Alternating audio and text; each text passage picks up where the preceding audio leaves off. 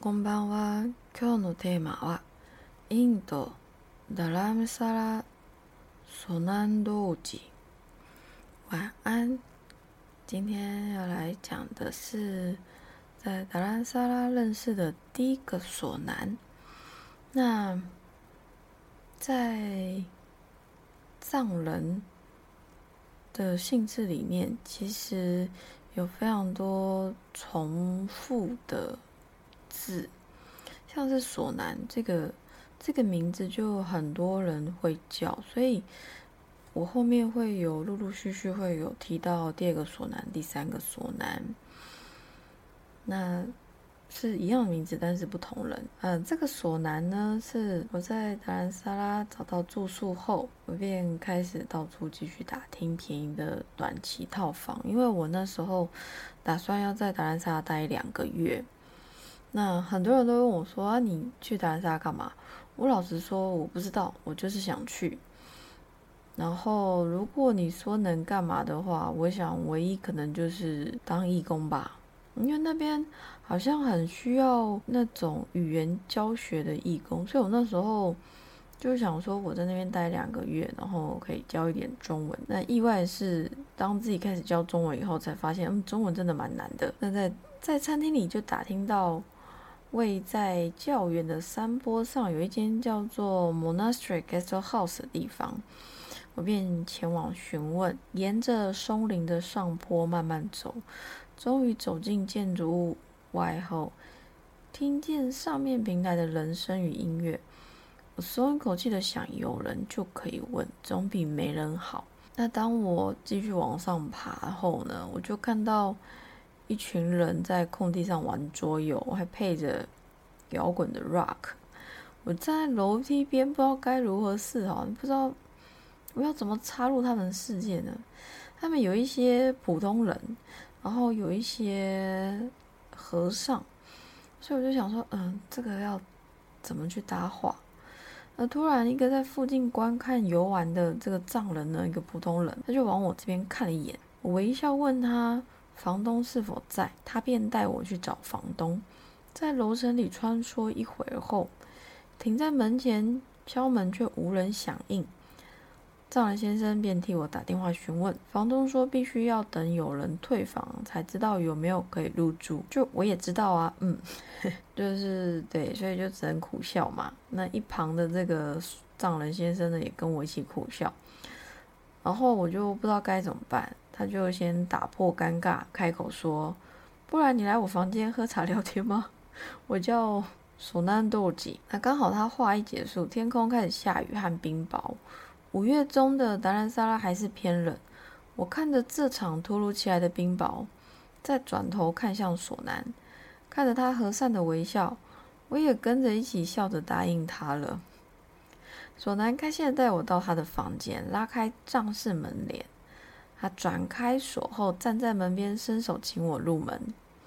小小一间不到八平的房间里面，明明白天却相当昏暗，只靠一盏黄色的小灯泡与窗外的阳光，房间几乎只放得下一张床和简单的小瓦斯，还有一个行李箱、一张椅子，就再也没有其他的空间容得下多余的东西了。而且连走道也没有吧？真的是一间很小的房间。那索南呢？他腼腆的笑着，拿起一条布，将唯一一张椅子拍了一拍，又擦了擦，请我坐下。他则蹲在小瓦斯炉旁煮水，准备泡酥油茶。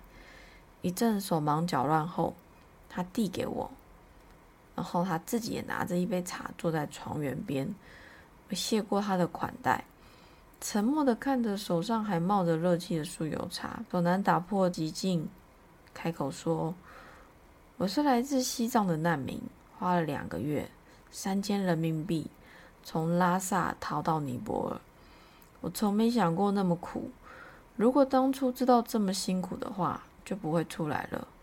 我会逃出家乡，是因为家中父亲生病，又有一个妹妹，母亲负担不起家中生计。”问我要不要去印度，再加上大家都说以前在拉萨过得不好的亲戚，到印度后都过得很好，所以我也决定踏上这条路。我静静的听他继续说。索南说：“那时我们同行共有六十人，虽然每个人都一起逃出西藏，但也有些人因高山太寒冷，冻伤脚或手，导致他们要整个切掉。我很庆幸自己没有被切掉，但真的好苦，好苦。”他低下头看着自己的杯子，继续呢喃了好几声“好苦”。于是我看着他的双眼，开口问：“是什么让你熬过的？”索南抬头看着我，回道：“是对达赖尊者的信心，还有达赖尊者在这里也有帮助很多逃过来的藏人。我们就算再没钱，也会花钱请寺庙替达赖尊者延寿。我们希望达赖尊者长命百岁。”我看着索南眼中的坚定，缓缓开口问：“那你曾想过，在你心中或许也住着一位达赖尊者吗？我们跟达赖尊者不一样的地方在哪里呢？你曾想过，是不是我们每一个人都可以是达赖尊者呢？我知道达赖尊者对你们很重要，我也知道他是你们的精神领袖，但我只是想问，有没有可能？”我们也可以是达赖尊者呢。索南被我问的不知道该如何是好，他没有极力否定，也没有点头赞成，只是吃惊到不知该如何回答我的问题。然后我拉开门帘，看向外头，冰雹雨已停。我笑着谢谢他热情的邀请和美味的酥油茶，便起身离开。索南赶紧起身送我到楼梯口，我转身向他点头致谢后。便消失在他的视线范围。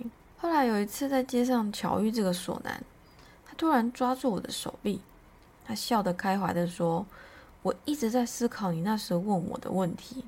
你问我，我们每个人是不是心中都有尊者？你问我，是不是我们都可以是尊者？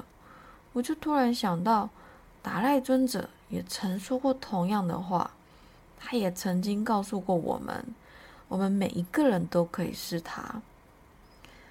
在印度的那些日子，看着不同面貌的人们，我一直在思考：我们到底哪里不一样？